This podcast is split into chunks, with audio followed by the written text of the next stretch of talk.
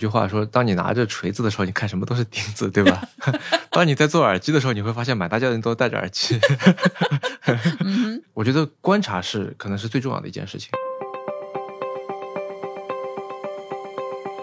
卖耳机的地方肯定有镜子，但是卖手机的地方是没有镜子。你去买手机的时候，当然会在意手机本身好不好看，但你在意的是它本身，而不是说你拿着它打电话的样子好不好看。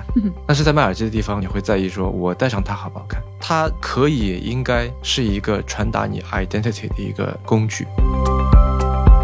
我们国产的耳机品牌好像还都停留在说买不了吃亏，买不了上当，性价比高，就是说你如果觉得嫌那个怎么样，我就对吧？有点像是捡便宜这样的心态。嗯。评论区里面的建议是不是该看？那当然是，但是是不是他们说什么叫照着做？我觉得肯定不是，否则做出来最后是一个最平庸、最没有特点，但是最白开水的东西。这是一个我们不想做也做不好的一个事情。嗯。Hello，大家好，欢迎收听这一期的备忘录。那我们今天也是老朋友，嗯，任宁你好，你好，Bessy。任宁跟我们上一次录音，或是应该是说那一集节目上新是在二零二零年的十二月，就新冠第一年的小猪佩奇，我还记得。然后我们谈了耳朵经济，你还记得吗？对。我们今天又要来谈耳朵，其实是谈耳机，因为我知道你其实是一个。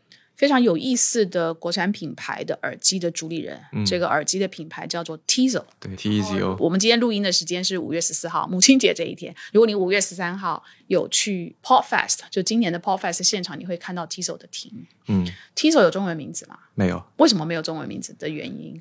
就感觉英文也挺好。OK。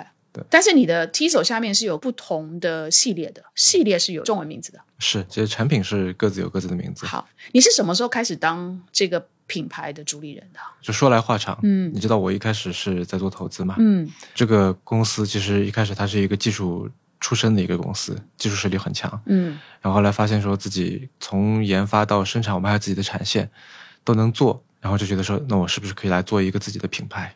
有这样的这个想法，其实非常的合理，因为在过去的十几二十年里面，你说珠三角也好，长三角也好，有很多这个制造业的老板。都会觉得说，既然我能帮客户做这些事情，我是不是自己也可以做？嗯，啊，我举一个例子，像给优衣库和耐克做代工的这个深州国际啊，非常大的公司，非常强。嗯，他们在前两年也做了一个品牌，可能很少人知道，就是叫 Maxwing 还是什么的。那些衣服看上去跟优衣库非常的像，当然了，是因为是同一群人做出来的。是，但是到最后还是没有做起来。嗯，因为他既然能够做的那么成功，在相关的业务上面是做了很多正确的决策，但是。很多做法和思路，你放到产品、放到品牌这个层面上来说，就未必是对的。嗯哼。但那个时候，那个老板很难把思路给扭转过来。嗯哼。于是，大多数都做不起来，大多数都只能做一个跟随者，做一个所谓的厂牌。我也见过很多这些老板，我觉得很有意思。他说：“我们也有品牌啊。”但其实，这我心里暗暗说，在我看来，你只是有一个 logo。嗯。对吧？有 logo 不等于有品牌。你这个 logo 意味着什么呢？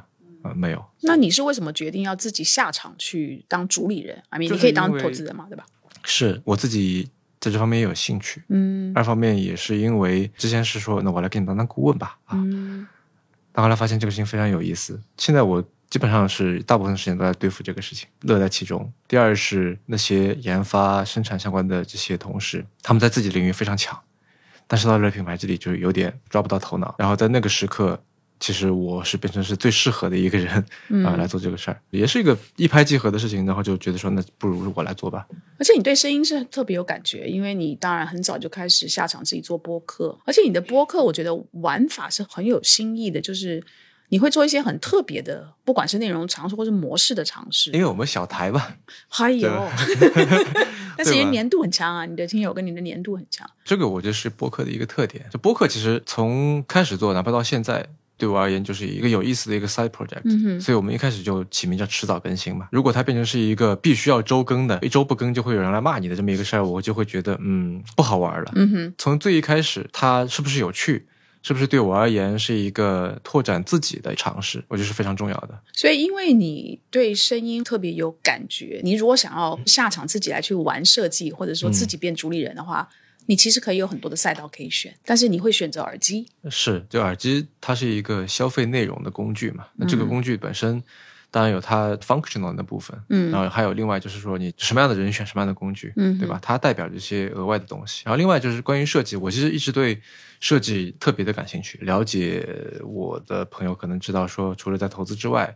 我们之前还有一个叫 Once Idea 的一个媒体实验室，嗯，这里面其实有很多跟设计相关的事情。之前我也翻译过很多关于 Design Sprint 设计冲刺，那是一个设计方法论啊相关的一些文章，包括说跟出版方在合作那本书在前两年出版，卖的还挺好，嗯啊，在合作做一些工作坊啊，包括我们还做了一个叫做 Design Sprint China DSC 的这么一个社区。哦，设计这块其实我一直都可以说不陌生。对，其实在我看来，设计就像是一种人类跟这个世界去打交道的方式。嗯，我们这些人呢，如果说丢到亚马逊雨林里面去，一星期之内肯定死光，被咬死、毒死、摔死等等，饿死。那为什么我们能活这么几十年还没死呢？那是因为我们的祖先给我们这个充满着 bug 的这个世界做了很多 debug 的工作。嗯，冷了有空调，下雨了有房子，饿了嘛可以点外卖，这些其实都是大家针对某一些问题而提出的一个解决方案。在我看来，设计是用来解决问题的。嗯，很多人会觉得说设计是为了好看，这个我觉得当然也是一块，对吧？对于美的需求，但是它肯定不是全部。设计不是单纯就是为了好看，不光是工业设计，哪怕是平面，哪怕我们再扩开一点，一套流程的设计，比如说公司里面管理，对吧？机制的设计，就如何去做一件事情，嗯嗯，对吧？如何去这个激励大家，如何分配这个胜利果实，这都是设计。你的设计体现了你对这个问题的理解，嗯，你只有足够理解以后，你才能够。推出一个好的设计，那我们就来谈一下你这个耳机的主理人。你想要解决的是用户在用耳机这件事情，他用耳机来去消费一些内容，不管这个内容是游戏也好、播客也好等等的，或是电话会议啊等等。你在一开始，你你从什么管道去了解到用户的使用行为？因为你使用的方法跟这个耳机本身，它要面对的潜在的消费者的使用的场景或方法可能有一些不一样。你怎么收集？你收集了多久的资料？然后让你到了一个阶段，你就说：“OK，我觉得我们的 Tizo 应该要这样的风格去设计，它应该要解决这些问题。”首先是有一句话说，当你拿着锤子的时候，你看什么都是钉子，对吧？当你在做耳机的时候，你会发现满大街的人都戴着耳机。我觉得观察是可能是最重要的一件事情。嗯，我们有的时候会说，你上下班的时候，你就去看人家他们在干什么，嗯，他们是一种什么样的状态。地铁里面其实很多人在戴着耳机。当你去着力去观察的时候，你会发现说，耳机这个东西其实是一个刚需。我相信现在。应该很少有人没有耳机，大多数人都有一副甚至多副多副对耳机。然后在你去观察一些别的一些细节，例如说卖耳机的地方肯定有镜子，但是卖手机的地方是没有镜子。你去买手机的时候，当然会在意手机本身好不好看，但你在意的是它本身，而不是说你拿着它打电话的样子好不好看。嗯。但是在卖耳机的地方，除了耳机本身的样子以外，你会在意说我戴上它好不好看？你就像戴耳环一样，对吧？嗯。那你会去试嘛？为什么？因为它离你的脸太近了，就跟眼镜一样，对吧？它可以应该是一个传达你 identity 的一个工具。苹果那个 AirPods 刚出来的时候，我在华强北看到有个一个非常有意思的产品，它是假 AirPods，它是一个壳，它不是耳机，它就是一个壳。对，它是个假耳机，应该是，它只有一个壳。OK。有的人就戴着它，就那时候有一个说法说 AirPods 是直男的耳环，这种说法对吧？就真的会有人花一点小钱来买这个东西，然后就戴着，让人觉得说，哎，我有这个产品。我像做得好的耳机品牌，当然有很多，就有品牌属性的。Beats 它是 Dr. Dre 做的，所以就有街头嗯啊说唱这个属性。嗯，Marshall 是摇滚的，对吧？Skull Candy 是滑板涂鸦等等。但是我就发现说，哎，我们国产的耳机品牌。好像还都停留在说买不了吃亏，买不了上当，性价比高。就是说，你如果觉得嫌那个怎么样，我就对吧？有点像是捡便宜这样的心态。嗯，你当然可以这么做，没有问题。很多厂商都做得非常大，但我觉得是不是也可以有一个有品牌属性的国产耳机品牌，带着它是意味着什么的？但你讲的那个是品牌溢价的，或是品牌的形象的问题，还有就是产品设计本身。对，嗯，那些国产的这个我们的精品做得非常优秀，以至于说这个热带雨林你要再进去。做跟他们差不多的事情，那就会下场会非常惨。于是我就想想说，我们应该要做一件可能现在看来没有那么大的蚊子腿那种感觉啊，但是在我看来是一群特别有意思的人，要为他们去服务的。这群人是谁？这群人就是希望能够把自己的通勤时间更好的利用起来的人。那你觉得耳机对他们来讲，更好的利用通勤的这个时间，耳机是很重要的一个。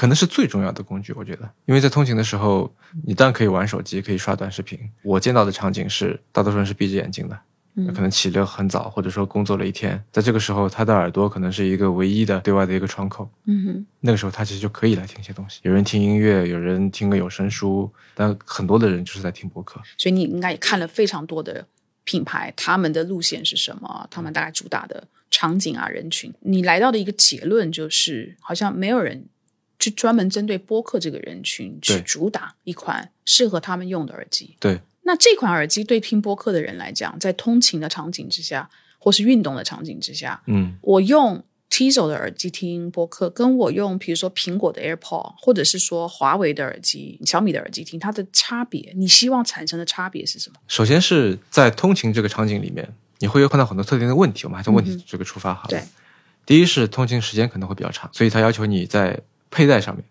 应该比较舒服，嗯，舒服就两个字，但其实很难做到。第二是你这个续航要足够长，就可能比方说你这一周当中，你都不太会去想着要去给它充上电或者怎么样，所以最好是用一次就能用一周。然后再有是地铁里面，你希望能够获得一个安静的环境，但是又不能降噪降的六亲不认，全部把噪音拿掉，否则那你很容易坐过站，你闭着眼睛嘛。于是第一是我们在这个耳机里面用了一个叫做浅入耳的一个设计，像苹果那个 AirPods 第一代。那个产品，那个叫半入耳，嗯，然后 AirPods Pro 那种叫做入耳式。半入耳的好处是它佩戴对耳朵的压力没有那么大，会比较舒服，嗯。坏处是它没有办法做到密闭性，嗯，因此降噪很难做好。入耳式的耳机，它的密闭性非常好，我们管它叫被动降噪，做的好，就是捂得很严实，嗯。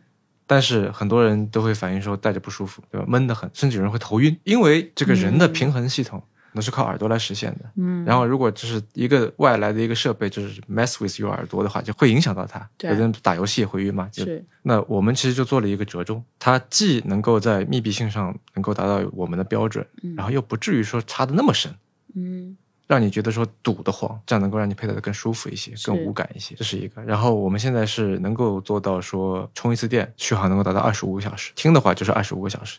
你充完一次电，然后你这个每天用，每天用，把它放回充电上去充电，就可以用一周。然后以及呢，我们对于这个音质做了一个特别的调教，是对于人声做了优化。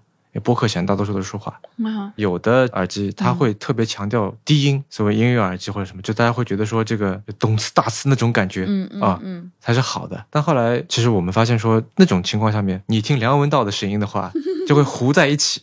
听不清楚，就失去了梁文道他那个声音的魅力了。然后我们做的其实是在人声的部分做了一部分优化，就是有个术语叫频响曲线，低频和高频稍微降一点点，然后这样就可以凸显出中间。这是所谓的什么自动的意思？就是说我今天如果用 Tizo 听播客。它会 detect 到是人声。呃，这个之后我们会在我们 app 上线以后就会有尝试做这个功能，就是因为所有的耳机都会有一个所谓叫频响曲线的东西，你可以把它看成是一个从低频到高频你的一个偏好。嗯嗯。就我们有一个词叫高保真耳机，但其实这是一个可能营销概念多过一个实际概念的一个东西。嗯。这个真 authenticity 到底是什么？真正的真的话，就是录音师在录音室里面，他耳朵听到的这一版 OK 了，就这样可以出去了。但那个东西是很难去实现，嗯，所以就有些产品他会说我的偏向权就是一根平的线，我就不加任何的渲染，我不没有任何的偏好。还有一个这个行业内比较用的比较多的叫哈曼曲线，这是哈曼家耳机公司出来的。那个与其说是一种最好的曲线，勿宁说是一种市场上最接受的一个曲线，大多数人都听着这个觉得最舒服。但是如果你是一个歌手，你会觉得说，哎，这个不是我想要的那个东西，你已经 manipulate 过了，嗯。那对于我们而言，我们的偏好。就是希望说能够凸显出人声。苹果它因为要适应所有人，嗯，所以它的产品相对来说是大而全的，没有太多特色的。它肯定不会出错，但是它也很难去出彩。你说 AirPods 音质有多出彩？其实也没有，嗯。然后还有个就是降噪，我们现在也对降噪做了一个针对性的调教，它能够做到说你在什么地铁呀、火车站呐。机场啊，都会有这种低频的轰鸣声，有的是因为机器本身地铁跑起来风噪或者怎么样，还有是因为那个地方很大，嗯，机场不是都是那种大厅嘛，所以会有那种共鸣。我们产品能够把低频的部分的这个噪音给它去掉，与此同时保留那个报站声，保留什么登机口变更的这个声音，那种广播声。哦，所以它不是说你真的好像耳朵就是被蒙起来了，不会。但是比如说像 AirPods 的设定上面，你可以选择是 transparent。通透模式，你可以把它理解成为一个小型助听器，其实。OK，它的原理就是说，我去用我的麦克风采集外面的声音，然后放给你听嘛。这个功能我们也有。现在这个苹果是要么我就降噪，要么我就通透。当中还有一种叫 off 模式，就是啥也没有，但就那个就是你戴了两个耳塞这样的这个效果。但是在降噪的环境下面，我能不能针对某些场景做一些特定的优化？大多数那些大厂可能很难去做到的一件事情。你当然可以这个后期做一些个性化的一些处理，但是至少他们的声学实验室是没有在按照某一个特定的一个场景啊在做优化的，因为它规模非常大。所以用户非常非常的多，嗯，所以他没有办法去针对某一类型的用户特别去做这种调整。对，你看这个其实也是，我会觉得说这个行业它其实是一个竞争非常激烈的行业。对，我觉得接下来两到三年之内，华强北的那些山寨耳机可能都会慢慢的绝迹。嗯，那是因为我判断接下来会有一个情况是，呃，买手机的时候会送耳机。现在这个情况已经慢慢的出现了，就是买手机你可以拿一个耳机的优惠券，嗯，在大促的时候也会说买一个手机送你一个耳机，但那个时候是两个盒子，但以后我觉得会出现是你买手机，然后这个 TWS 耳机 inbox 在里面，就跟我们以前买手机的时候，他会送一个有线的耳机，有线的对的。现在之之所以还没有出现，是因为手机厂商很多都有自己的耳机嘛，卖那个耳机还能挣钱，嗯，但如果说到了一个白热化的阶段，他们挣不了钱了，那我就只能把它绑在一起，通过捆绑式的这种销售，我让整个价格。能够更模糊一些。嗯，那你会担心 T 轴？我完全不担心。为什么？因为他们抢占的是那些华强北的市场。嗯，当我已经买手机送了一个耳机的时候，我为什么还得去买一个什么六十九块九包邮的一个看上去跟苹果长得一样的东西？对，那但是为什么我要再去另外花钱买一个 T 轴呢？从整个配置上来说，无论是软件还是硬件，比起这些肯定是就是完全不是一个量级的东西。嗯，啊，是绝对好过他们的。嗯哼。啊，第二是不因为手机品牌那些耳机，他们。跟苹果一样，嗯，他们生意做得很大，为了适应绝大多数的人，嗯，所以他们的产品也好，设计也好，偏好也好，他们的目标不是出彩，而是不出错，嗯哼，所以它肯定是平庸的设计，或者说至少是适应所有人的设计。一件白 T 恤，谁穿都是穿，白 T 恤穿不难看，但是你说就多好看也没有，嗯，但是我们的产品是给那些我希望带着它能够 express 一点东西出来的人。所以在路上，如果我今天带了一副 T 轴，哎，我看到另外一个人也带了一副 T 轴，因为他还不是非常多人对佩戴的，所以你会觉得可能两个人互相四目相望，会会心一笑。对，就是我们都是同样爱好这个牌子的人。对，OK。讲回来，产品的设计啊，嗯，T 轴其实有好几个系列的耳机，嗯，这个产品叫渊，渊这个产品是你开始做主理人的一个产品，是其他的之前的你没有做过，其他也就是。就是参与度没有那么高，OK，所以这个你的参与度是非常非常深。你其实是这个产品的设计师，是可以这么说，是可以这样说啊。对对对对。所以你们当时是观察了多少的用户的使用的行为？你有统计过吗？多少我很难做一个定量的一个统计，但就是说我们一直在做这个事情，观察竞品，观察用户。明白啊。那所以，我我想请你来跟我们讲讲你的产品的设计哈。当然，因为我们这是播客，所以大家看不到这个画面嘛。我们会把它的产品的图片啦，或者甚至视频放到我们公众号。但是我现在手上拿着你这个 Tizo 这个渊这个产品啊，第一个它盒子四四方方，然后它的盒子其实有一半是它的上盖是透明的，然后下半部是白色的，还蛮特别的。我知道你的产品设计有非常非常多，可能是别的品牌不一定有花一些心在这些枝微末节这种很细的。这个上面，你能不能举几个例？比如说你的产品这个耳机，如果大家有兴趣的话，买一款它的这个冤啊，你可以看到它的两个耳机的最上面，它其实是有一边是有一个突出物，小小的凸点。其实是我们的那个辅助图形的 logo，就是那个 Tizo 的 O 上面的两个小方块。一来是给盲人，对视障人士，让他可以很快识别。我相信大家都会有一个碰到过这样的场景，就是。当你这个耳机没有放在充电仓里的时候，你是有点难一下子去分辨出它到底哪个是左，哪个是右的。然后会有说，哎，戴上左耳发现不对啊，那再换到右耳。这当然是一个很小的一个点，就可能就一秒钟吧。但是有没有办法能够让它变得更加方便快捷的辨别出来？嗯哼，你在拿起的时候就知道，你的手指就告诉你是一个左边还是右边。那也是因为你看到了消费者他们在拿起这个耳机的时候，他的那个手的那个动作，所以你会把这个凸点会坐在他刚好是拿到的。对，而不是坐在任何耳机的其他的部位。嗯嗯，OK。但后来我发现，这个也不是我们的这个原创。其实我发现，就是只要你观察这些人的动作足够多了以后，其实大家都会殊途同归。索尼有一款产品也有这个东西，但它是一个小圆点，它也没有在说明书里说，也没有各种。但是当我拿到手，我说：“哎，我知道这是干嘛的，因为我也想到了这个点。” OK，那还有其他的在设计上的一些小的心思。第一个，我我想问一下你那个 logo 哈，嗯，T 手那个 O 上面有两个点，它不像德国那个 um 老，就是那个母音的那两个点是平行，可是有一点点幅度的。这两个点它不是对称的，它是有一定的这个倾斜角度的，这个角度就是二十二度。嗯哼，而且包括我们还有一个小的一个品牌刊物。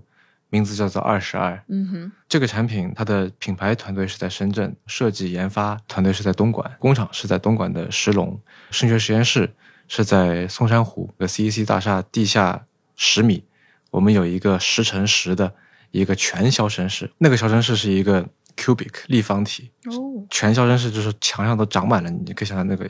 刺出来的那个笑声棉，你到进去以后，你能听到自己的心跳声，这其实是非常难受的，因为你说话一点回音都没有，你听不到外面的声音给你的耳朵的反馈，你听到的只是你自己内耳听到那个声音。嗯，那是我们用来做测试的环境。OK，国内现在有这个硬件环境的耳机厂商其实也不多，这些地方它都在北纬二十二度。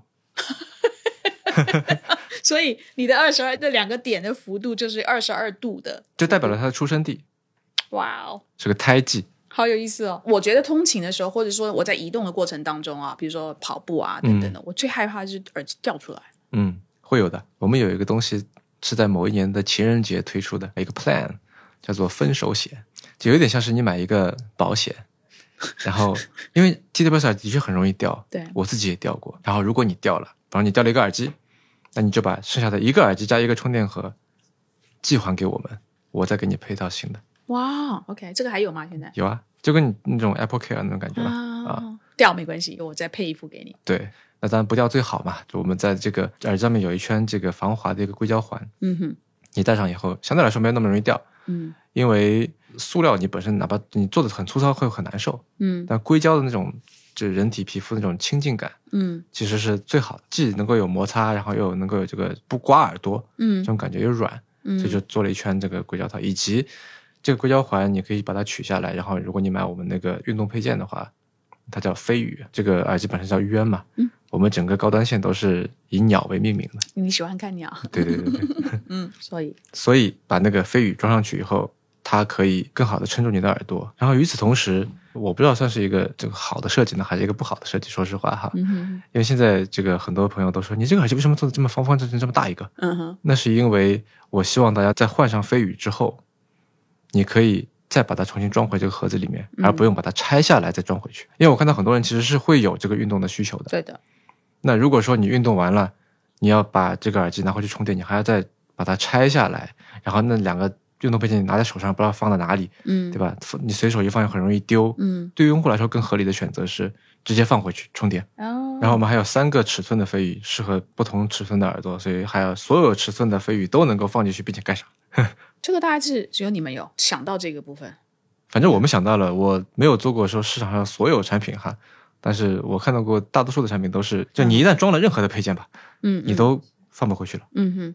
然后你还有一个配件，我不知道是随耳机送还是说另外买，就是一个很小的包和斜背的这种。既然做那么大了，对吧？塞在兜里很难受。OK，那我就给你另外一个袋子嘛。像比如说苹果的 AirPod Pro 的第二代。它就旁边有个挂钩，是你可以挂绳。你这一款我现在看到的还没有那个挂绳，所以如果我没有买那个包，我就势必一定得要放在我的包里。因为我们打的是通勤这个场景，嗯，通勤大多数人都是带个包的吧？嗯嗯嗯，对。如果你没有，那你可以买一个额外的东西，或者你自己准备一个袋子也可以。然后那个包其实说起来就是各种各样的这个产品坑，对，都是坑，全都是坑。首先。他的这个灵感来源是我的太太，也是我的博客搭档锵锵。他最近一段时间非常沉迷于攀岩。嗯哼。去年因为攀岩墙上摔下来骨折了。哎呦！然后我就猪八戒背媳妇背了半年。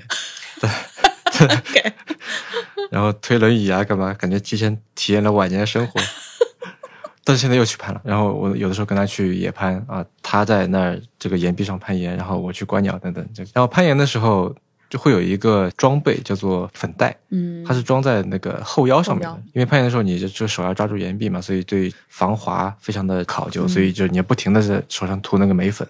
粉袋长什么样，其实是很多这个攀岩选手他的一个个性的选择。像锵锵就买了一个像小怪兽一样的一个东西，有些扣子是眼睛什么的，这种还挺可爱的。嗯，我觉得这个设计很好，就是它也方便拿取，本身也是比较好看的。于是我就做了一个它的等比例缩小版，就像一个小福袋一样，但是是白色的，但是也很潮的一个小背带。对，那么通勤会有什么呢？就是可能会有摩擦，对吧？天天用可能会弄脏，嗯，等等。于是我们就用了这个考多拉这个材料，嗯，就号称叫什么地表最强帆布，手感很好，对吧？嗯，对。然后它又防撕裂，就是如果它磨出了一个小洞，它不会继续变大，嗯啊，然后。它还可以，就是有一定的防水，你可以就直接去擦它。嗯哼，就是脏了以后也不用太怕。OK，嗯，你的这有很多很好的设计的小心思。嗯，但是每增加一个设计的一个点，很有可能在成本上就会要增加。你的财务长会不会在旁边就很提心吊胆，又要增加这个，又要？因为我看第一个你的那个材质，耳机本身的这个外面的包装和跟很多厂商现在一样，都是可降解的材料，环保。然后一个包本身，它也是一个很特殊的材质，嗯，这些其实都应该是不便宜的成本。它的确不便宜，嗯，但是其实在我看来哈，也没有那么的贵。就是如果我说我们就是要去追求所谓极致利润，一分钱也要赚，那可能的确不应该这么做。但从我的角度，我是希望说能够。做出一个好东西来，嗯，更多的成本不是在经济上的，而是在时间上的。比方说那个考杜拉那个面料，下面还分成十几种不同的细分的这个系列，那到底要用哪一种？要大量的时间，要打样，要来来回回来讨论，嗯。但我觉得这是值得的。第一，我相信你做出好东西来了，大家是能够 appreciate。你说实话，我们一个耳机公司做的一个这么一个随身小包，肯定不是个主打产品，就是一个周边衍生品，嗯。但是我看到的是，很多人都愿意背它，都愿意挂在身上。拿到以后，甚至说：“哎，你这个包还不错。”在评价耳机之前会说这个包，嗯哼。那我觉得 OK，你收到我要传达的这个意思了，嗯哼，对吧？我想做出一个好东西来，你觉得是个好东西。所以你可不可以跟我们听友讲一下，从你开始想好我我想要涉足渊这个系列的产品的开发，从设计到后面产品真真正正上市这个过程，跟我们讲一下。可能跟人生当中大多数事情一样，设计是一个妥协的一个过程。也许在我们日常的语境当中，妥协是一个带点贬义色彩的一个词，对吧？没办法，只能这样子。但其实，那我相信。只要你有点社会经验，你就会知道说妥协是一个常态，哪有可以随心所欲的事情？所有事情都是有代价的。那说回来，我们在做的这个事情，大致的这个流程是这样的：就是第一步，我们会有一个文档，这个东西叫做 P.R.D 啊，就是产品需求文档。它这里面描述了这个产品大概是长什么样，需要有哪些功能，有哪些卖点，它对标的这些竞品大概是哪些产品，价位是什么样的，它主打的人群是什么样的。它的使用场景等等等等各种各样的，能写多细就写多细，是一张巨大的表格。我跟团队一起来写，我大概负责当中的百分之六十。这当然也是一个大家讨论打引号的妥协的一个结果，不是说好像我是老板，所以我要这个，那就是这个了，你们都给我去干，不是这样子的。嗯。然后弄完这个以后呢，我们有一个项目立项会，有设计、有软件、有硬件、结构、声学、电子等等这些。好，告诉大家说我们要做这么一个产品，它代号是什么？例如说像渊这个产品，当初在我们内部的代号叫 C 五，然后我们有了一个 C 五小组，我们管它叫 C 五 TNT 啊，The Next t i z o 啊，因为这个产品对我们来说战略意义非常的大。那有了这个小组，工业设计师就开始着手去做外形的这个设计，草图、参考图、意向图、元素各种各样的。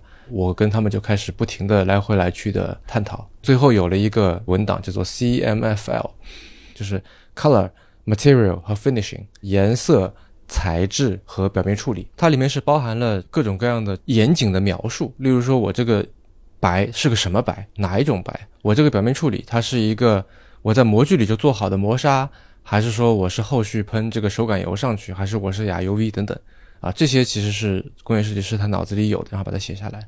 然后我们的话呢，还会多一个东西，叫做 L，就是 CMFL。后来我其实听原来在魅族的李楠，他最近也做了一个品牌嘛，叫怒喵，他也是提到了类似的观点，就是 CMF 这个文档其实是有点过时的，因为对于耳机而言，光也非常的重要，所以我们还多了一个东西叫做 L，就是 Lighting。这个光指的就是叫耳机在充电的时候的那，就是你看到那个流水那个灯效啊，OK，比如说怎么个闪法。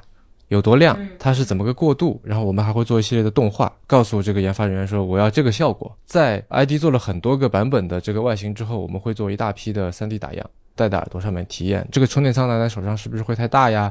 这个耳机戴在耳朵上面会不会戴不进去啊？我们不是有一个潜入耳的那个专利设计嘛？这个设计其实就是在我都不记得有多少个 3D 打印的模型了，在那个基础上面一个一个打出来，就是有一大堆。然后我们还找了很多人来试戴，刚刚好在中间这个点，它既不是在最外面，也不是在最里面，佩戴起来又舒服，然后又能够满足声学条件。但是这个三 D 打样跟你最后的成品之间到底相似度或者接近度已经有百分之多少了？看你用的是什么设备，我们的设备还比较好，可以有百分之九十吧。它其实不是个外壳，因为它是实心的，它带来一个问题就是它的重量是不精确的，因为。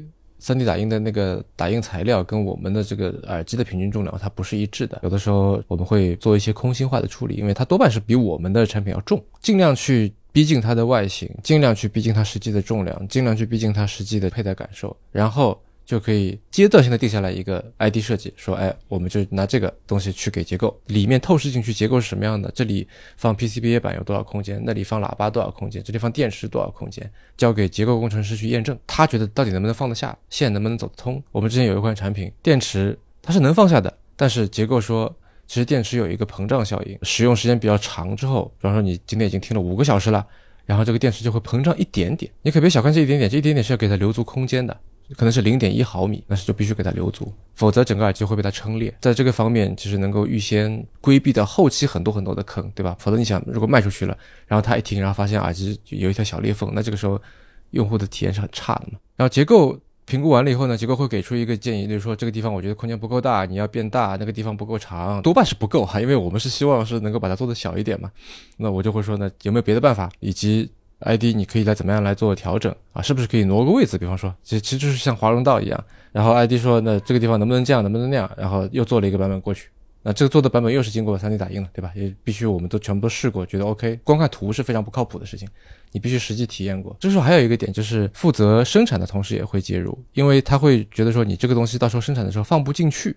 虽然说结构上能放得下，但是生产的时候会难度非常大，这也是有可能的。所以这些的来来回回都是在开模之前，对不对？对，都是在开模之前，而且我们开的都是最高级别的钢模，这一套模具就要二三十万了。另外是说，在开模之后还有很多很多的这个调整。假设说现在 ID 结构。啊，生产那边都觉得这个没问题了，然后我也觉得 OK 了，下一步就开始要交给声学工程师，前腔这个形状，后腔这个形状，用这个音圈，这个喇叭啊，你的气压孔是这样子设计，那么再翻出 PRD 来看，你对音质是这样的要求，这样的这个偏好，潜入耳的这个设计，这个之前也没有过，所以就很难能找到一个参考的一个产品。入耳深度的不同，对于听感的影响是非常大的。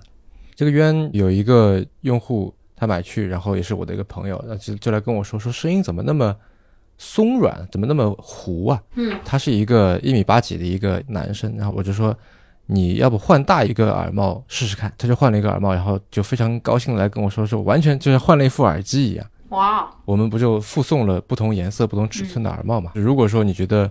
听感还有可以调整的地方，不妨可以去换一下耳帽试试看。这个整个的过程，如果从正式推出这个产品往回看到开始写 PRD 的这个中间的过程有多久啊？大半年，这个已经算是非常快了，因为我们整个供应链都是自己的嘛。最开始的升学实验室开始，测试环境都是自己的，产线也是自己的。工程师团队全部是自己的。如果你找一个外包的团队，找某某厂、找某某实验室，我估计会拉到两年以上，甚至还未必能做出靠谱的产品。不过你们在这整个的生产线是自己，其实也是算比较重的资产了，对吧？但是要把产品做好，其实也没有太多的选择。就 T 走也是一个初创的品牌嘛，它的量也不可能像那些成熟的产品那么大，对吧？一年几十万条、上百万条，你要找到。配合度高的、技术成熟的供应商，这样的这个产线其实很难的。很多时候就是人家就不愿意接你的单子。所以对于你来讲，你是产品的这个设计师，你现在的反馈就是在他购物之后来告诉你。嗯。那但是有很多的用户他不一定会跟你讲，你们会怎么去更深入去了解？比如说你这个产品还有没有哪一些做的不足，或者说哪一些东西是你想多了，可能消费者根本也没有这个需求。嗯嗯。所以如果你下一批出来。你可能可以不需要这个条件，你懂我意思吗？嗯，你怎么去主动的去去收集这些消费者或者用户的这种反馈？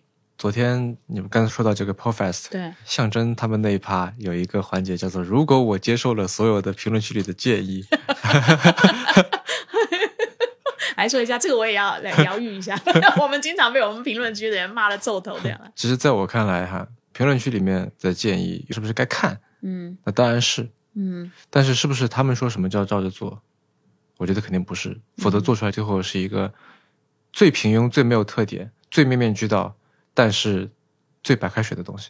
这是一个我们不想做也做不好的一个事情。嗯哼，对。如果说有些人他觉得这个没用，但是有些人觉得它有用，那我觉得就好，嗯，我就保留它。但是你怎么去拿捏这个，就是说平衡？也就是说，设计者有他设计者的这个自己的一些原创的想法，还有他的理念嘛。嗯。最终你这面对消费者的产品，所以消费者的使用上面的习惯或者习惯的改变，这这个中间的平衡，因为。早年的索尼，它的设计者就有点钻到死胡同里面去，所以他又设计的很多的产品，其实是他远离了用户。以前的那个 Walkman 上面机关一大堆，但真正用的可能就是两个或者几个。嗯，所以你怎么去抓这个平衡？作为一个设计师，的确这是一个很难回答的问题。其实哪怕你去做很多的调研，你也很难做到说，因为。就是你不可能预先去告诉消费者我有这个东西你要不要？嗯，你要做一个设计，你要推出一个新产品，肯定要有差异化。嗯，这个东西很可能是市面上没有的。嗯，你怎么去证明一个没有的东西能不能被人喜欢？我想做的其实是一个我自己觉得能够带出去，一方面有个性，嗯，二方面又不至于很多人会说社死嘛，对吧？嗯，有个性到了一定的程度以后，就会有点浮夸。嗯。像有些耳机 RGB 灯效啊，红的绿的各种闪闪闪闪闪，那这个就是我会觉得说我不想带出去，但可能很多人会觉得说它是很酷炫的，但在我看来说就是嗯，这个跟我的审美跟我的偏好是不符合的，嗯哼，那我就不会要这样的产品。很多公司其实在做一件，就是试图去想什么东西赚钱，什么东西是能够让大家所喜欢的。其实做播客也一样，对吧？那上来说说，那我要找什么选题是大家都感兴趣的，嗯，然后我要找一个什么特别热门的嘉宾，做内容也好，做产品也好，更多的是这个东西能不能过了你自己心里面的关，嗯，这个是不是你感兴趣的一个话题，嗯，这个嘉宾是不是你喜欢的一个人，还是你就是忍着恶心在那跟他聊的，这个我觉得非常重要。所以就对我而言，我希望它能够是更加 subtle 的。我们的产品全部都是白灯。我不想要白的以外的颜色，因为那个在我看就有点浮夸了。对，你的产品就是整个来讲很干净。就我会觉得说它有配饰的属性，但是又不至于太浮夸啊，是能被人看到，但又不至于说跳出来说你看看我看我看我这种感觉。嗯哼，Tizo 它毕竟是一个 for profit 的产品，对，呃，品牌，当然当然。渊是其中的一个产品嘛，应该说还有好几个不同的产品。对对，我们有三个产品线嘛。嗯。啊，一个叫电竞线，一个叫潮流线，一个就是专业线。是。啊，电竞线都是各种各样的这个自然元素，火花、雷电的各种啊，然后 潮流线都是各种植物。嗯哼。嗯。OK。各种豆啊。是。然后专业线是各种鸟。所以这个是专业线。对。所以对你来讲，就是说这个专业线的这一系列，因为我相信你后面可能还有很多其他的产品，现在都在 pipeline 上面。是。你可能也不在乎它到底是不是到最后会变成一个规模的产品，对吧？我当然在乎啊。但是如果用的人越来越多的时候，会不会这个稀缺性，你知道吗？就是诶，我们两个好像，你知道，在路上我看到你带一款，我也带一款，我们就觉得诶，我们两个是万红丛中两点绿，因为我们看到了这个产品。但如果全部的人都戴上了，你知道，满街都是 AirPods 的时候，你懂我意思吗？这个这个稀缺性，嗯，跟独特性以及。当你有规模的要变大众化产品的时候，这两者其实是不不太能。这个我觉得还是可以去做到的。OK 啊，首先还是那句话，借你吉言哈。但我觉得这可能短期来说也是一个美好的愿景。满大街的人都在带 T 走，或者满大街人都在听播客，可能还不太会出现在近期内。我觉得播客这几年也就是从小小众变成了小众，也是因为此，所以听播客还是有一定的身份属性的，对吧？你听播客意味着什么？之前米娅跟我说说，你在一个场合里面碰到一个陌生人，对方说哎我也听播客，你都会对接下来的这个谈话质量期待高一点。对的，代表了某种东西。因为你刷抖音不意味着任何东西，对吧？嗯哼。我觉得接下来我们还会做一些产品上面的尝试，能不能说，比如说大家都是戴着这个耳机，那可不可以再玩一些别的东西？耳机本身能不能再做一些别的变化？接下来一个产品，我是希望说它能够用户可以去改变它的外观。我等下给你看设计图。好，那这个我们就不讲了啊。我等下看设计图。我不晓得 UN 现在是不是谈复购率还太早，还是说你们对于就是说这个复购率也有一些的研究一些数据？复购率这个事情在耳机这个行业非常的尴尬，因为很少有人会不停的买耳机。对啊，我们之前做过一个统计，是平均下来好像是两年多。嗯。就是说，你买过一副耳机，在没有意外，比如说丢了啊，或者说之类的这个情况下面，两年多以后才会再考虑再买一副。嗯，我们接下来也在想一些别的方式，倒不是说是纯粹为了增加复购，而是说为了增加跟消费者的联系。就是我们现在不是在做那个 app 嘛，很多耳机厂商它的 app 就是无非你调一个 EQ 啊，调个什么，对吧？然后我们希望是说能够陪着你更好的去听博客。比方说你用我们这个耳机，它用了多长时间，它可能可以换算成一个积分，嗯，然后这个积分本身它可以去参加我们的活动，嗯，然后通过这些活动，你可以去认识更多跟你有相同喜好这样的人。可能是在若干个版本之后，就是我们还会在想啊，有些朋友说你这个是不是只能听播客呀？那当然不是，听音乐或者说看视频、看电影什么，我我自己的体验是非常好的。嗯，我的一些朋友也说是是是挺不错的。嗯，但是总会有人说，呢我能不能针对那些场景也做一些优化？嗯哼，对吧？那其实就可以说，当你的手机告诉这个耳机说我现在在听播客了，打开了小宇宙，对吧？或者我现在在这个看视频了，我打开了哔哩哔哩。嗯。那这个时候其实是可以针对这个 app，针对这个使用场景，它自动的做一些调整的。嗯，你是很懂得做营销的。你以前的学校专业里头，你其实是有一个学位是跟营销有关的。我跟你讲，就是以前我这么认为，但是后来发现，我觉得完全不是。这不是我也投过一些消费项目，我现在是就是你打开。生意参谋后台给我看，我能看得很清楚，你这个计划跑得好不好？把这个信息流的后台给我看，我看你投放做的怎么样。但以前都看不懂，所以你说这个懂营销吗？可能我可以说一些大方向，但你说具体怎么去落地，怎么去执行，前中后分别做些什么，怎么去监测，其实我觉得我完全谈不上懂，但是也在慢慢的学习。我这几年我跟你讲，参与这个项目以后，我学到了很多很多很看到了很多细节。我有的时候会觉得说营销，第一呢做做到后来就是。感觉在给人做嫁衣裳，做的事情不是你的。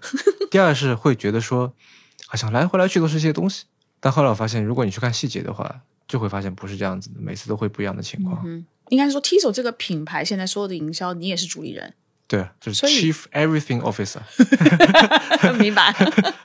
所以当你开始看 Tizo 这个品牌的营销之初，那个时候，嗯，跟你现在已经主理了好几年了嘛？你觉得哪些事情是做对了？但哪一些东西你觉得，哎，当时的判断是有问题的，现在要修正？首先就是在营销之外，哈，我还学了很多东西吧。随便举个例子，仓库防爆灯有几个型号要怎么选？在生产的时候，产线上面就是把电池装到耳机里面，那个镊子是金属的还是塑料的？因为之前我们有产生过电池鼓包，是因为那个镊子是金属的，所以它在电池上面产生了一点点的划痕。哦。你用塑料的就不会划破它，它的这个不良率是我记得百分之一点七八，嗯，不多，嗯，但是我就在想说为什么，嗯，为什么会这个问题？是电池的质量问题吗？我们选的元器件不对吗？后来也发现不是啊，嗯，然后就发现说哦原来是这个问题，换一把那个镊子，真解决。就类似这种坑在这几年看的太多，就学到很多。OK，啊，你会让 Tizo 或是 Uan 这个产品专门针对？听播客的这个族群，这是很特别的。准确来说，就是其实我们在做的是一个通勤耳机。对，我看到这个。对，但是因为通勤的时候，我觉得很多人在听播客，我自己也对这个人群是最熟悉的。嗯，我明白他们的需求，以及我自己就是他们的一员嘛。但是如果是一个从来没有用过。Tizo 或是渊这个产品的用户，第一次看到通勤的这个耳机，他会觉得啊，这就是营销在讲故事。但其实不是哦，在通勤的时候，其实是有一些值得去优化的点的。像我刚才说，无论是降噪啊、音质啊，对吧？以及它能不能跟你的西装更加配套，真的是试过找了各种各样衣服的这些图片，然后把我们的耳机 P 到那个人耳朵上面去，看它。能不能够搭得起来？所以你讲这些非常有意思的你的产品用心的地方，嗯，跟其他的品牌在各大平台上面去讲它的品牌的故事有什么差别？对，我觉得因为听播客的人大多数都是自己身边小圈子里面的意见领袖，那为什么这些人会接触到这个小众东西，会成为他的一员嘛？那是因为他们是所谓的 early adopters，这些人他是影响到身边的人的。我自己也就是一个例子，我反正我开始观鸟，我不知道拉了多少人入坑。嗯嗯哼，我听播客，我也不知道拉了多少人，只是进来一起听。我告诉你个东西很好听，这节目你去听听看。嗯哼，昨天我还在跟基斯在聊，我说小宇宙有多少每天至少听三十分钟以上的人，这样的用户？他说很多啊。他说小宇宙只有两种，第一是要么你不用，要你一用你就用很久，因为不存在说你每天听五分钟播客，对吧？不存在这样的人。对，听播客的这些人还是相对来说小众，比较愿意去尝试新的东西，愿意去开放自己。以及打引号素质比较高的这些人，嗯哼，那他们其实是会影响到身边的人，嗯哼，啊，我就希望说做一些好东西给到他们。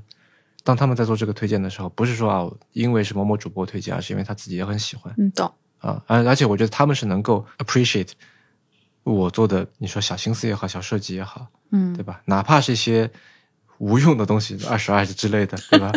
大家听到的，如果能够觉得会心一笑，觉得还哎有点意思，就我觉得就可以了。所以你将来的都还是会以听播客的这个族群的需求，或者是他们的喜好来去做你的核心的这个目标人群。对，嗯，或者与其这么说，问宁说是其实是因为我是听播客的人群的一员，所以很多时候其实是一件事情要做不要做。要怎么弄，其实是取决于我的一个取舍。你原先这个牌子，你先是一个投资人的身份，然后参与进去。对，我想问一个不礼貌的问题，就是那原先这个品牌的创始人，他会不会第一个他也没有办法说不让你进来，会不会？哦，是这样的。嗯，这家公司其实，在最一开始是在做主动降噪的解决方案。嗯，哦。然后后来做到一定的这个程度以后，他的客户都是做耳机的人嘛。嗯嗯。说你能不能给我一个带。主动降噪的一个产品方案，因为有的时候可能一个解决方案放不到产品方案里面去，嗯，或者结合的不够好，嗯，他说那行啊，然后就开始做做 ID 啊、研发、声学结构都给你做好。到后来又发现说，你做一个产品方案，其实有的时候很难去落地，你到产线上面又会不一样了。像我刚才说的，塑料镊子和金属镊子都会有不一样的这个区别。于是发现说，那还是要做自己的这个产线。嗯哼，我们基金在这个过程当中就一次次的就是跟大家合作。然后等于说大家一起把这个事情给做起来了，然后最后就设立了工厂。嗯哼，这工厂就在这个东莞石龙。OK，哦是这样，所以是其实是一个共同创造这个品牌一个过程。然后像我刚才说的，但是后来做着做着是，他发现他自己力不从心，然后我发现说，哎，这个很有意思哦哈。大家认识也十年了，所以就信任度也会比较高。是互相在看着对方的这个背后吧，这种感觉，研发、生产这些我就丢给他。啊，我说我就要一些 P R D，就是那个产品需求文档里面，我就写一些，就我要这些东西。嗯。啊，但是这硬件上面、软件上面，你给我要做好，良品率要达到多少，这个产能爬坡要怎么样一个节奏，他去安排。当我可以给朋友们说，哎，我给你一个我做的耳机，这句话到时候所有人都能说出来。对对对对对。明白，然后我可以跟你扯一堆，说这个耳机里面我有什么想法，有什么想法，有什么想法，这是很开心的啊！但是在这个过程当中，其实是非常折磨的。这个品牌会出海吗？因为我觉得你这个设计很多用心的地方，可能会，国外可能会。对对对，你这个有去参加，比如说红点奖啊，或者什么之类的，有报。对，OK。今天不是刚开始吗？OK，对。这个产品在我那里还有一个最终版本，它上面写的是 V 二点四九，我们一共迭代了这么多次，从 V 一点零，然后到 V 二当中有。N 个版本，哦妈天呐！然后二再到二点零，再到二点四九，到时候又是 N 个版本。哇！就是我已经对它已经有点免疫，我看到过它太多次了，每次就改一点点，改一点点，改一点点，最后的 V 二点四九那个版本，那是在上市就是去正式投产之前的最后一个研发版工程样机。这产品真的很漂亮，而且是站得起来的耳机。我有 AirPod 嘛，它是躺着的，因为它是站着的，所以。我还做了，哎，这个里面说起来都是很小很小的设计。它的那个抠手位就是开盖的那个地方，一般来说站着，你看它是差不多是六十度的这个视角，对，去看它那个抠手位，它是一个从中间对称的一个图形。就你从这个特定角度去看的时候，它是一个对称的图形；但你从正面去看的时候，它就是一个半圆形的一个凹槽。看的时候会觉得 neat 那么一点点，就是摆在你面前，这是一个非常漂亮的、非常 elegant。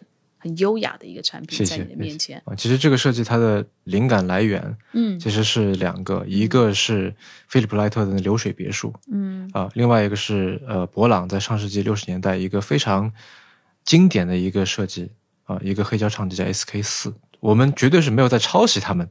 如果你看到那个图片，再看到我们产品图片，你不会觉得这是一个抄袭，但是我们的确借鉴了很多他们当中的元素，跟做了一些致敬，嗯啊，例如说。我们的那个灯效是叫做流水灯效，它像水一样流下来。然后为了做成这种水一样柔的这个效果，我们做了一个设计，叫做见光不见灯。现在绝大多数的耳机很多都有灯嘛，嗯，它那个灯是直接通过导光片打出来的，出来，嗯。但是我们是用灯去照在一个平面上面，然后在你看的时候，你看到的是那个被光照亮的平面，因此它会更柔，更像瀑布，更像水这样柔的下来。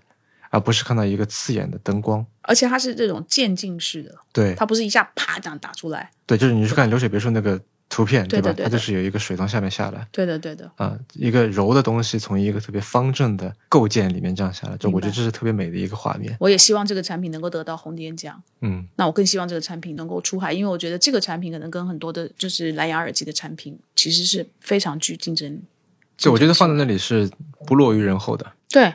而且我是非常会愿意放在放在桌上，因为会有人来问，哎，这什么牌子的耳机？怎么这么漂亮？这样，我想好奇问一下，那现在我们看到的这个渊的这个产品啊，跟你最早在 P R D 的这个阶段所想的，或者是说构思出来的这个产品，从外表上面来看，差多少？我其实，在一开始写 P I D 的时候，并没有一个非常明确的一个想法，否则的话，就变成是说，所有的设计师都是我的手，这不是一个好的团队的工作的状态。嗯，我希望他们去做思考，他们去做输出。就如果我们要去报红点奖的话，报任何的奖的话，他们的名字是写在我前面的。就我们团队里面都是很优秀的设计师，例如说 Light 的流水别墅，然后我说，哎，能不能有这种感觉？这个问题，你如果抛给一个比较年轻的设计师，他可能会觉得说，一个耳机和一个建筑。嗯，其实很多设计师都说，那你给我一个别的耳机，那我就东改改西改改弄个差不多的。但是一个耳机和一个建筑要怎么去有关联呢？我觉得他们就想的非常厉害，见光不见灯啊，用流水的这个灯效来模拟溪流奔腾的状态啊，等等，这些都是他们想出来的。然后我在这个过程当中，就是帮着他们做各种各样的决策。那你会依据什么来去做这个最终的判断跟决定？我作为一个看到全局的人，我知道这些东西怎么来的。嗯哼。那当然，我在这里也会有我的一些坚持，因为 PID 大多数都是我写的。其实之前有过一次说这个潜入啊很难做，要做很多很多的这个测试才能找到这个点，那可能会影响到我们的产品上市的这个节奏，就还要不要做这个事情？那这个时候是。除了我之外，没有人可以来下这个决策嘛？嗯嗯，其实你现在手上所用的所有的消费产品，它的背后的设计的主理人，其实都花了非常非常非常多的心思。所以各位如果有兴趣，其实真的是可以去买一款原来我觉得真的很漂亮的产品，然后是中国人自己年轻人自己设计出来的，我觉得是很感动。希望大家去用一下。然后呃，最重要是你很多东西都是环保，很了不起的。我也希望你今年能够获得红点奖。比起获得红点奖而言。其实能够得到大家的认可，我是更喜欢的。因为现在虽然说买的人还不是很多，因为它刚刚上市。对。但我看到说有很多人在社交媒体上面在说它好，所以我觉得消费者的认可还挺开心的啊。你是专业，但是你是半路出家的设计师，对啊，你不是从一开始就是设计学院出出来的，所以你的产品如果能够跟这些所有的每天都是专业的设计师的产品放在一起，然后。你得到了，我不管是什么奖，但是你得到了奖，它其实是对你的一行业的认可，是吧？对的，对的。如果你能够得到红点奖，我觉得我也可以，就是鼓励你去报名参加海外的很多的其他的跟设计的有关的奖。对你来讲，你是把它丢出去做一个 validation，嗯嗯，验证你自己，就说这个设计到底是不是真的一个设计行业里面的人也 appreciate 的一个设计。所以专业人士的这种。Appreciation 以及我们这种一般消费者对你的产品的 appreciation，嗯这个会让你后面的路会走得更长远。有的朋友跟我反映说，这个东西他觉得太方，但其实我们在 pipeline 上下一个产品就会圆一点。我期待你下一个产品，但是我觉得这个产品已经很漂亮。然后就为什么我在说下一个产品？就是一方面说，如果你觉得方的话，可以期待一下下一个圆的啊，请持续关注我们。另外一个是。因为我们的 slogan 叫做 Play with you 嘛，对吧？就是希望能够更 playful，跟大家玩在一块儿。嗯，怎么样能够跟这群听播客的人？下一个产品我们是圆圆的，然后我们在想说，哎，我们要不要做一块肥皂啊？就做成那个样子。因为很多人是在洗澡的时候听播客，我自己有这个习惯。洗澡的时候显然你不会戴耳机，对吧？但是这个时候我们要不要做块肥皂，就像我们的那个耳机那个样子？这样就可以也陪你洗个澡，我觉得也蛮好玩的，可以找个合作方一起来做块肥皂出来。我就是觉得呢，任宁在这个产品里面是玩的非常厉害的，他玩的非常的开心。那当然，我们是陪着你一起玩，因为我们在用你的产品，然后给到你一些的反馈。所以我在想，你搞不好将来会有一个 open source 的这种，你的 lab 其实是 open source，就是消费者也可以自己反映进来，甚至有一条系列的产品是他自己的。所以如果今天比如说我我们跟你一起合作，我也希望哪一天我可以跟我的朋友说，哎，我送你一副备忘录的耳机，就是 open open source 这样，我们就真的是玩在一起。备忘录如果要出个耳机要出什么样的？我在想说，哎，是不是可以用一定贝母那个材质？嗯，对吧？那其实很漂亮，嗯，而且比较 subtle，隔五米看就是个白的东西，走近看有很多的肌理，很多的光泽在那里面。是啊，备忘录再努力一点，我们等到筹足了资金，我们就 能够有一个自己的那个耳机的系列。好，那我们今天非常感谢任宁跟我们花时间。渊的下一代出来的时候，如果你有一些非常重要的产品设计上的迭代。我们可以再来聊一下。好呀，你搞不好会啊做一个圆的眼镜框，它是跟着耳机有一起的，嗯之类的。我觉得你可以回来回来谈。好，谢谢你。嗯，谢谢。